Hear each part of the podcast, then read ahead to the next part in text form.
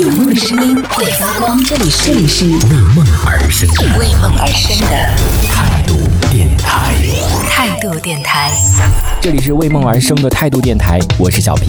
我们来说一个延迟退休会不会影响到年轻人就业这个话题啊？现在你们知道这个法定退休年龄是多少吗？我记得以前啊，好像是五十还是哦五十五吧，应该女性的话是五十，然后男性的话是五十五，然后后来又延迟了，延迟到了六十。嗯，我不知道现在有是不是新出的这个规定啊？你现在可能讲这个没有特别大的一个概念是什么？因为现在可能听节目很多人都离六十五岁还有很远的距离，就觉得可能以后时代也会再变吧，就是还还会有别的事情。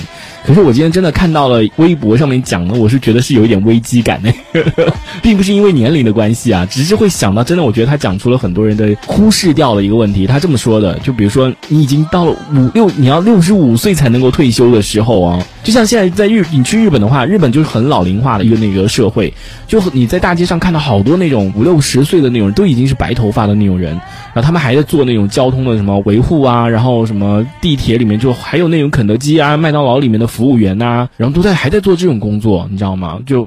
其实我觉得挺惨的，但是如果他们不工作的话，你想想看，每天都是要花那么多的钱，他们钱从哪来啊？经济从哪来啊？能像我们这种父母辈那么会攒钱的，就其他国家真的比较少见。父母那辈很很会攒钱，但是我觉得像到我们这这一辈，可能也没有那么会攒钱了。至少我我的话应该是没有那么会攒钱。然后这个人他这么说的，关于这个话题啊，就是延迟退休会影响年轻人就业吗？他是这样说的，他说普通人呢，你上了四十的话，你就很难找到工作了。假如是五十五岁退休，这中间的十五年你要怎么活？你要干嘛？然后体制内的话，就比如说你是事业单位的话，那是可以的，因为这个工作稳定嘛。然后这事业单位的话，你还有一些还是这个岗位，就是你比如说还是要这种五十多岁都还是可以的，对不对？就领导啊什么的都五十多的，对不对？但是比如说像那种私企啊、外企啊，你聘你会聘请五十岁的那种就是人才吗？应该是很少，真的是会很少。就像我们单位的话，基本上现在招工的话都是四十五岁以下。然后我经常就会接到很多就是我的同事给我打电话，他就问我，他说某某某介绍了一个亲戚过来，四十八岁的要不要？然后或者是四十九岁的要不要？几乎五十岁的话，我都会跟他说五十岁太大了，就算了吧。四十八我就觉得算了吧，四十八也有点大了。除非是真的，连四十七，我就说那要不这样吧，你看一下他们车间主任要不要？如果要的话，就也可以吧。但是五十就四十九、五十，可能就真的婉拒。所以就真的很惨。这个这个微博上说，他说小区的保洁啊都不要四十五岁以上的，因为怕得这个脑淤血、心脏病啊什么的。讲完这些，这真的是一个很很现实的一个问题啊。所以你有没有想到过，当你四十五岁，你也不可能四，我觉得真的，你不要说四十了，三十五岁以上，你再去跳槽的话，真的几率就是你找到一个合适的工作很难。真的很难。对于这种企业来说，就是对于这种公司来说，三十五岁的人，就是比如说你三十六岁好了。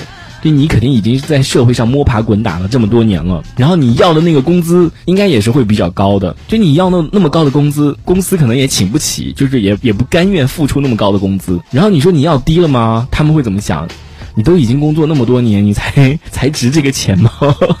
就你知道，真的是一种不讨好的一一件事情啊。所以就是过了三十五岁之后再跳槽，真的是非常难。你就更不要说四十岁以上再去跳跳槽了，那真的是很困难的。我觉得这个问题真的是挺现实的。这一小节我们暂时先聊到这里。喜欢我们节目的朋友，别忘了订阅关注，评论区里的精彩留言更有机会被主播翻牌，在节目中进行播出。这里是为梦而生的态度电台，我是小皮，我们下次接着聊。哦，